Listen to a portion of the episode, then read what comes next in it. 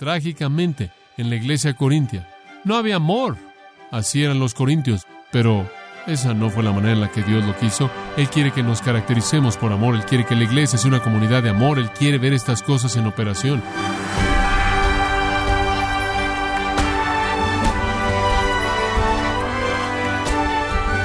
Le damos la bienvenida a esta edición de Gracia a vosotros con el pastor John MacArthur.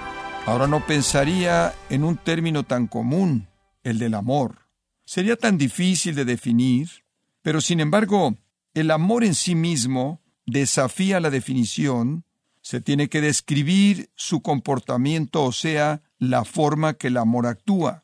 A continuación yo le invito a descubrir cómo es el amor verdadero y bíblico y la manera en la que usted puede demostrar amor a sus amigos y familiares con el pastor John MacArthur en la serie titulada El mayor de ellos en gracia a vosotros. Nos volvemos a encontrar explicando las perfecciones del amor en el capítulo 13 de 1 de Corintios.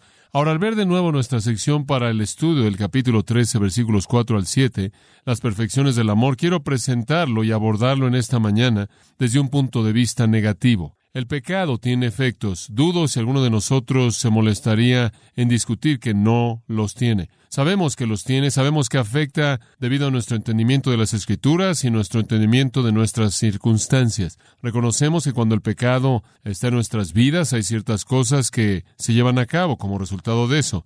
Reconocemos que la Biblia habla de las consecuencias del pecado y supongo que podríamos dividir sus consecuencias en las más obvias categorías en dos. En primer lugar, el pecado tiene un gran efecto en el alma de un hombre o una mujer. Afecta su relación con Dios. Realmente, cuando usted peca o vive en un estado de pecado no confesado, usted pierde bendición. Usted se sale del lugar de ser bendecido por Dios y usted se coloca en un lugar de la pérdida de gozo, de tal manera que hay una enfermedad del alma que ocurre.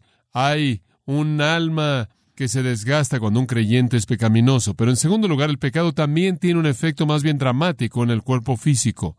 El pecado va a tener resultados en términos de dolor y enfermedad. Una buena ilustración de esto sería David. En segundo de Samuel capítulo 12 tenemos el registro de un pecado más bien terrible. David violó a Betsabé y después, como un acto secundario, él se aseguró de que su marido estuviera en una posición de perder su vida, lo cual realmente fue el equivalente del homicidio, entonces se involucró no solo en inmoralidad, sino también en homicidio.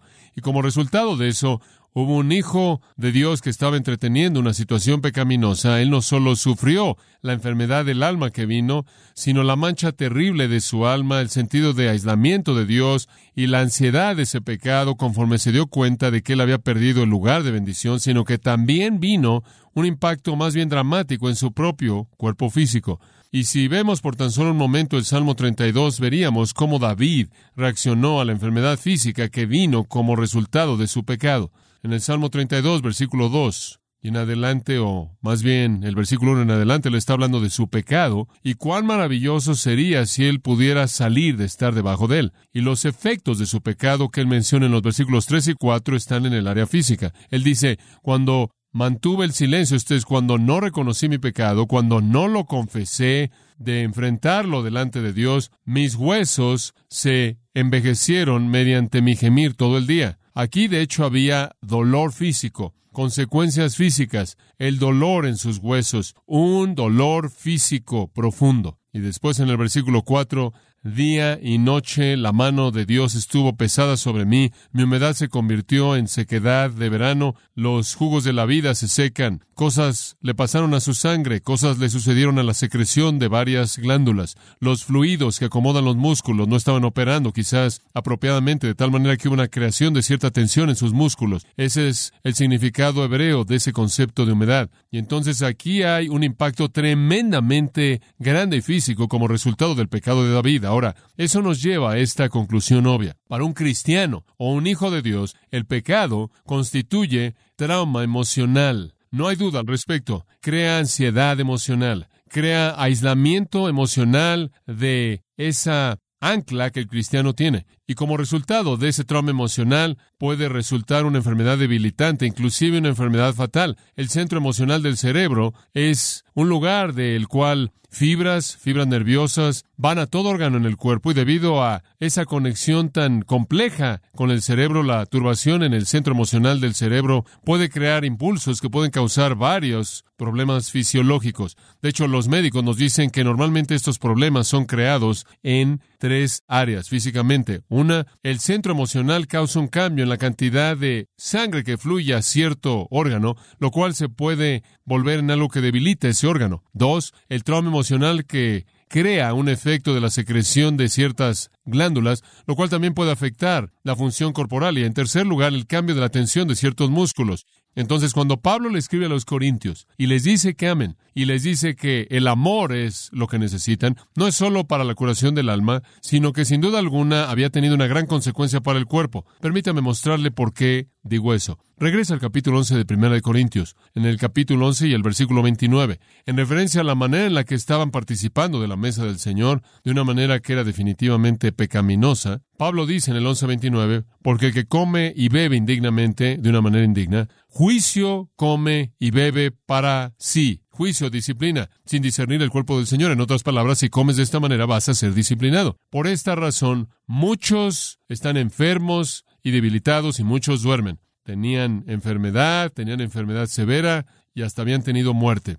Ahora, no es tanto, no creo la idea de que cuando alguien hizo esto, Dios vino y sobrenaturalmente, milagrosamente, los mató o les dio una enfermedad sobrenatural. Pero lo que sucede es que en la Asamblea Corintia usted tiene una enorme cantidad de personas viviendo en pecado y la pecaminosidad tiene ramificaciones físicas. De tal manera que cuando el apóstol Pablo en el capítulo 13 les está diciendo, ámense unos a otros, él no nada más está diciendo este es un asunto del alma, él está diciendo este es un asunto del cuerpo también para la salud de toda su asamblea, para la asamblea de su propio cuerpo, para la salud de todas estas cosas necesitan amar. Ahora recuerden, y este es el punto clave que quiero usar para ligar lo que acabo de decir con las cosas que voy a decir. Recuerde, todo pecado es una violación del amor. Todo, todo de tal manera que él simplemente está diciendo, ustedes están pecando, entonces están espiritualmente enfermos, entonces están físicamente enfermos, y aquí está la respuesta, el amor y todas estas cosas van a desaparecer. Dice usted, bueno, John, ¿qué quieres decir? Que el amor eliminará todo el pecado. Observe Mateo capítulo 22, Mateo capítulo 22, versículo 34. Cuando los fariseos habían oído que él había callado a los saduceos, se congregaron, siempre estaban tratando de presentarse como mejores que los saduceos, pensaron que si los saduceos habían sido aplastados por Jesús, entrarían y aplastarían a Jesús y podrían estar por encima de ellos en su sociedad. Entonces vinieron y motivaron a un abogado en particular a que le hiciera una pregunta a Jesús, Maestro, ¿cuál es el más grande mandamiento en la ley, el más importante. Claro que tenían la idea de que usted tenía que guardar la ley para ser salvo, pero eran lo suficientemente inteligentes para darse cuenta de que nadie iba a ser salvo porque nadie podía guardar la ley. Entonces decidieron, por lo menos algunos de ellos lo hicieron, que si podías tan solo encontrar una buena ley y guardar esa ley estarías bien. Y entonces simplemente estaban diciendo, ¿cuál es esa ley? Y Jesús dijo, aquí está, ¿qué? Amarás y aquí se nos presenta el concepto del amor en relación a esta ley. Amarás al Señor tu Dios con todo tu corazón, con toda tu alma, con toda tu mente. Este es el primer y más grande mandamiento de la ley. El segundo es semejante a este. Amarás a tu prójimo como a ti mismo. Y de estos dos mandamientos depende la ley y los profetas. Ahora escuche, si usted ama al Señor su Dios con todo su corazón, alma, mente y fuerzas,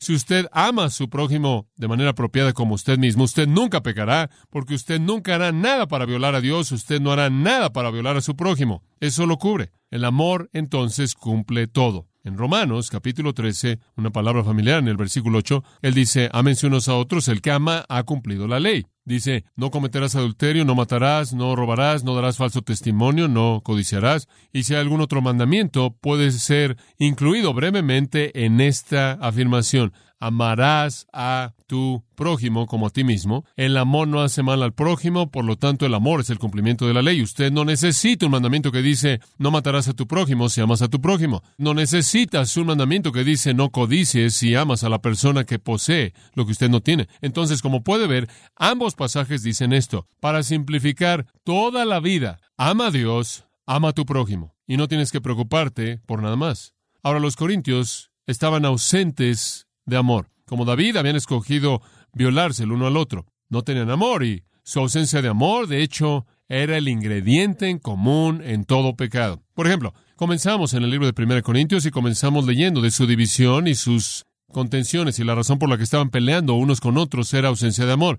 Se habían dividido en grupos por filosofía, habían caído en pequeños grupos espirituales por diferentes maestros humanos, había fricción y ansiedad y carnalidad y contienda y división porque no tenían amor. Su ausencia de amor se ve aún más en el hecho de que cometieron inmoralidad y estaban violándose sexualmente entre sí. Su ausencia de amor es vista en el tipo horrendo de orgullo y soberbia que en el capítulo 4 Pablo explica cuando él dice no son nada más que un siervo, creen que son algo maravilloso, estaban más bien enamorados consigo mismos en lugar de amar a Dios y a otros. Su ausencia de amor es vista en sus demandas, constantemente se están demandando unos a otros. La razón por la que lo hicieron era porque no tenían amor. La razón por la que habían problemas en el hogar, capítulo 7, fue por la falta de amor. La razón por la que estaban pisando el cuello de los cristianos más débiles, en los capítulos 8 al 10, fue simplemente una ausencia de amor. La razón por la que violaron la mesa del Señor fue porque eran indiferentes al amor, eran indiferentes a la comunión y a la comunión unos con otros, eran indiferentes a Dios y a su Hijo. La razón por la que ellos se estaban emborrachando y comiendo en exceso en las fiestas de amor fue porque no se amaban unos a otros lo suficiente como para guardar algo de comida para la gente que no tenía nada.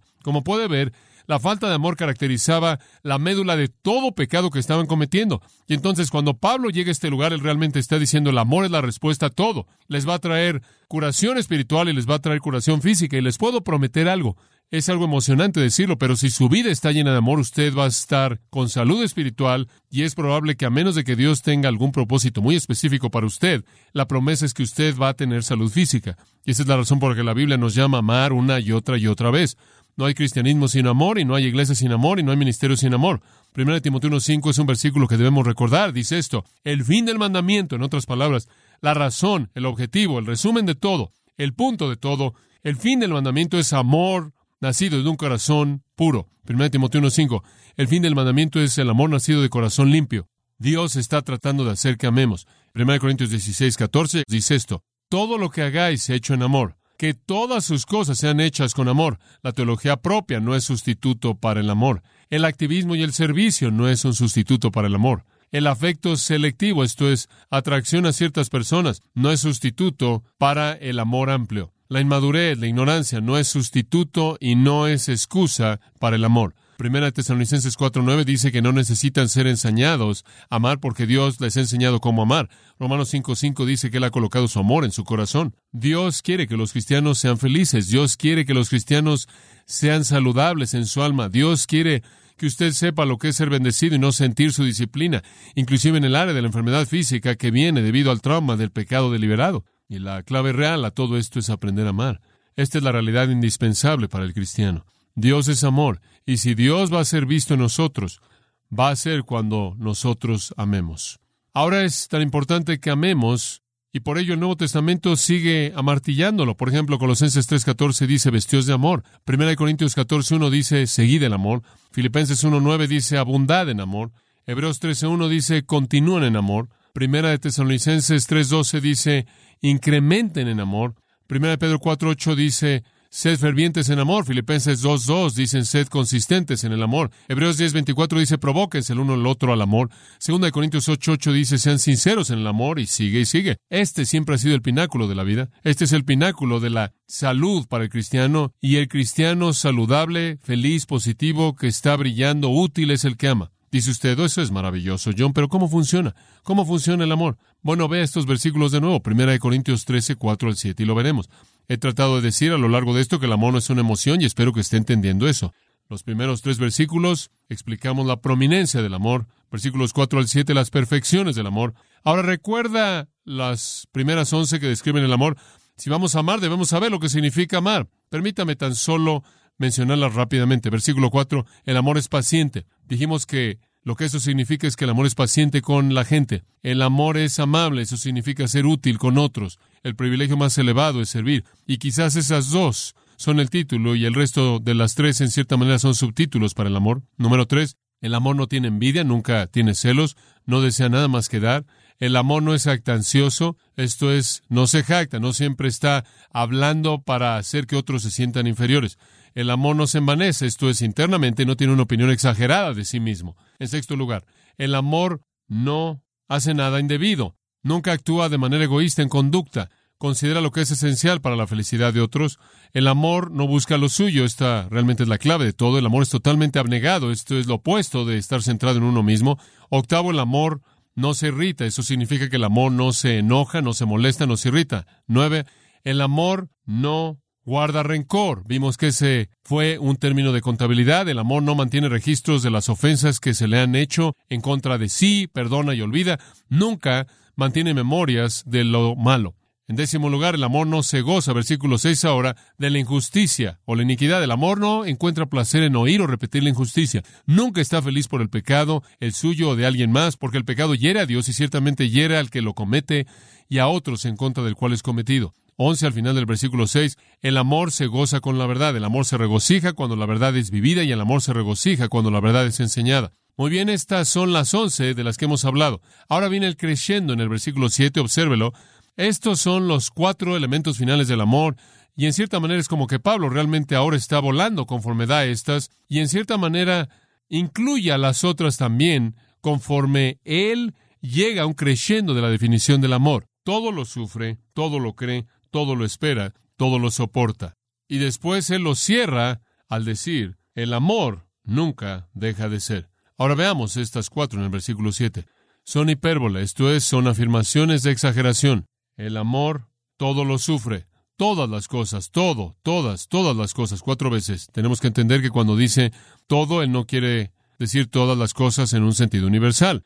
El amor ciertamente tiene que hacer alguna discriminación. Tenemos que probar los espíritus para ver si son de Dios. No le queremos al diablo, ¿verdad? No significa todas las cosas en el sentido general, total, universal. Lo que quiere decir es todo dentro de los límites de los límites bíblicos apropiados, la discriminación cristiana apropiada, la sensatez cristiana apropiada, todas las cosas que entran dentro del marco divino. Ahora estos cuatro son ascendientes y vamos a ir de uno al siguiente y probablemente están más íntimamente relacionados que cualquiera de los otros once. Realmente van de la mano. Ahora, observe conforme avanzamos. Veamos el primero, número 12 del 15. El amor todo lo sufre. Ahora esta es una palabra tremenda y quiero que vea la profundidad de esto. Es una verdad gloriosa. La palabra sufre, aunque es usada en varias sombras de significado en el Nuevo Testamento, primordialmente significa cubrir con silencio, cubrir con silencio, o si quiere una palabra, suprimir, suprimir. Ese es el significado básico. No significa que el amor soporta lo que sea y el amor puede ser aventado por todos lados porque no tiene dignidad alguna. Pero lo que significa es que el amor a partir de una consideración y respeto y una preocupación honesta por el valor real de otra persona, el amor hará lo que pueda por cubrir y suprimir el pecado de esa persona. El amor genuino se rehúsa a arrastrar un escándalo enfrente de alguien. Cuando dice todo lo sufre, no es en el sentido de que, oh, voy a soportar más de eso, voy a soportar esta prueba, significa está dispuesto a cubrir lo feo en la vida de alguien más. ¿Sabe una cosa? Usted puede ilustrar el hecho de que este es un patrón de conducta normal humano al ver su vida y al ver a sus hijos. Es normal para la depravación querer descubrir la maldad de todo el mundo. Vaya ahí al puesto de periódicos y vea las últimas revistas. Confesiones verdaderas. Secretos de tal y tal. El matrimonio secreto de tal y tal y tal y tal. Y todos los libros, le digo, las librerías están llenas de exhibiciones de la gente. Como puede ver, la depravación siempre está buscando encontrar el esqueleto en el closet de alguien más porque provee un sentido de justicia personal, de que es mejor la persona, siempre. Sus hijos son una buena ilustración, también los míos, para que se dé cuenta de que estoy en la misma frecuencia que usted. Vienen al mundo depravados y una de las primeras manifestaciones de su depravación es la prontitud con la que ellos quieren decir lo que hicieron mal sus hermanos y hermanas. Y esa es una cosa por la que tiene usted que disciplinarlos. Los nuestros llegan y dicen, ¿sabes lo que Mate está haciendo? Y yo le digo, no quiero saber lo que Mate está haciendo y no estoy interesado. Esa es una manera de enfrentarlo. Y después cuando se van, voy a descubrir o a investigar lo que Mate está haciendo. Uno de ellos va a bajar por las escaleras. Tal y tal, está saltando sobre la cama. Usted sabe, eso es típico. ¿Por qué? Porque la depravación siempre está tratando de descubrir a alguien más para que pueda tener un sentido de que soy mejor que el otro y se vea bien a sus ojos. Y sabe una cosa, es algo triste, pero algunas personas nunca maduran en esa área. Algunas personas pasan su vida entera siendo así. Y sabe una cosa, yo siempre cuestiono a la gente que está casada y lo único que hacen es hablar de los errores y fallas y los pecados de su cónyuge, cuestiono si conocen el significado del amor, porque el amor arroja una sábana sobre las fallas de alguien más. Eso es lo que la palabra significa. Los corintios no conocían el significado de eso. Estaban exhibiendo a todo el mundo. Capítulo 6, si alguien los ofendía, los arrastraban a la corte y los demandaban públicamente ante un juez pagano. Pero el amor arroja una manta amable sobre las fallas y debilidades y pecados de otros. 1 Pedro 4.8, Pedro lo dijo de esta manera, es hermoso. Él dijo, el amor cubre qué? Multitud de pecados. El amor es una sábana grande, enorme, que se avienta sobre las fallas de la gente sin exhibirlas. Proverbios 10:12 dice, el odio promueve contienda, pero el amor cubre todos los pecados. ¿Alguna vez ha notado cuán fácilmente usted hace un lado las fallas de aquellos a quienes usted ama? Piense en la persona a quien usted ama más y hacen algo mal. Ah, bueno, hay tanta bondad en ellos. Digo, todo mundo comete un error. Ahora piense en la persona que no le cae bien a usted. No piense por mucho tiempo, será pecado. O imagine que usted no le cayera bien a alguien, eso es mejor. Y hacen algo que está mal, y usted le encanta. ¿Se da cuenta? Porque usted realmente lo quiere. Pero el amor hace un lado los pecados de la persona a la que ama, y al que no ama, la golpea con ellos. ¿Se da cuenta? El amor va a advertir, sí, el amor va a exhortar, y el amor va a reprender, el amor va a disciplinar, pero el amor va a cubrir, no exhibir. Una característica hermosa del amor. Para darle una buena ilustración de esto, la mejor ilustración en la que puedo pensar, la cruz de Jesucristo. El amor tiene una cualidad redentora. Usted sabe, Dios nos amó. Dios nos se sentó en el cielo con la Trinidad y dijo, ¿sabes una cosa? Esos seres humanos son asquerosos.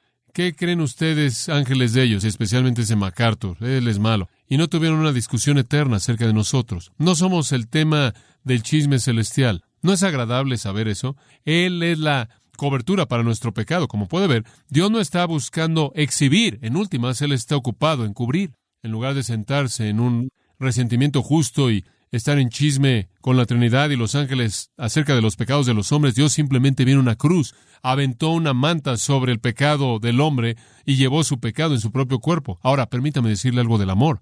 El amor arroja una manta sobre el pecado porque el amor tiene un elemento redentor. El amor siempre está buscando la redención. El amor quiere redimir, quiere comprar de regreso. El amor no juzga, el amor no condena, el amor es redentor. Escuche esto. Él llevó nuestras tristezas, Él llevó nuestros dolores, Él fue herido por nuestras transgresiones, Él fue herido por nuestras iniquidades. Y el castigo de nuestra paz fue sobre Él. Isaías 53. Eso es amor. Ahora permítame decirle. El amor, de hecho, va a ir más allá de aventar una manta.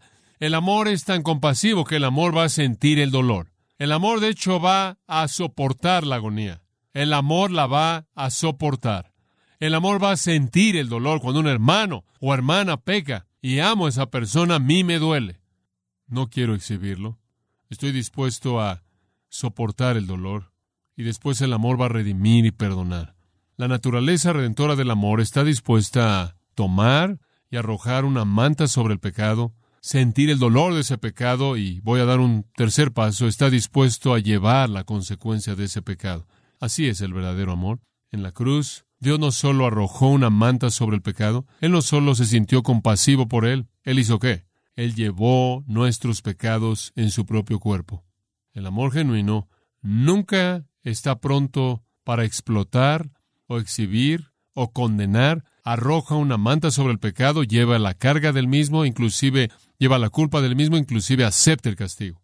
En el tiempo de Cromwell, un soldado fue condenado a morir por ejecución. Él iba a morir cuando tocara la campana. Él estaba comprometido para casarse con una hermosa joven. La joven rogó al juez con lágrimas, ella le rogó a Cromwell para que librara su vida joven, todo en vano. Se hicieron todos los preparativos para la ejecución. La ciudad esperaba la señal de la campana. El que iba a jalar la cuerda era un hombre mayor, sordo, se aventó contra la cuerda, como lo había hecho por años. La jaló y jaló y jaló y no lo sabía, pero ningún sonido salió de esa cuerda que jalaba la campana. La niña se había subido a la parte de arriba, allá la campana, se había aferrado a la campana, corriendo el riesgo de morir, y conforme él la tocaba, ella era golpeada en contra del lado de cada campana, pero la campana estaba en silencio. Conforme dejó de moverse la campana y ella pudo regresar a la orilla y bajar, descendió herida y sangrando.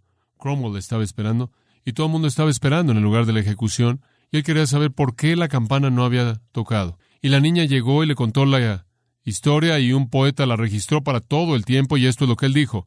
A los pies de él ella le contó su historia, le mostró sus manos todas heridas y desgarradas y su joven y dulce rostro, todavía afectado con la angustia que había llevado, tocó el corazón de él con compasión repentina, encendió los ojos de él y con luz dijo, Ve, el que amas vive, dijo Cromwell. No tocará la campana en esta noche. Aquí hay alguien que estuvo dispuesto a ir a donde el amor va, arrojar una manta sobre el pecado, sentir compasión por el pecado y llevar el castigo por el pecado, el de alguien más. Ese es amor redentor. Siempre, siempre es la cualidad del amor, que el amor suprime el pecado de alguien más, tiene compasión del pecado de alguien más, sufre por el pecado de alguien más si puede. ¿Hasta qué punto usted lleva el dolor para cubrir el pecado de alguien más? Es una pregunta apropiada. ¿Realmente cubrimos la maldad de otras personas? El amor lo hace, el amor todo lo sufre.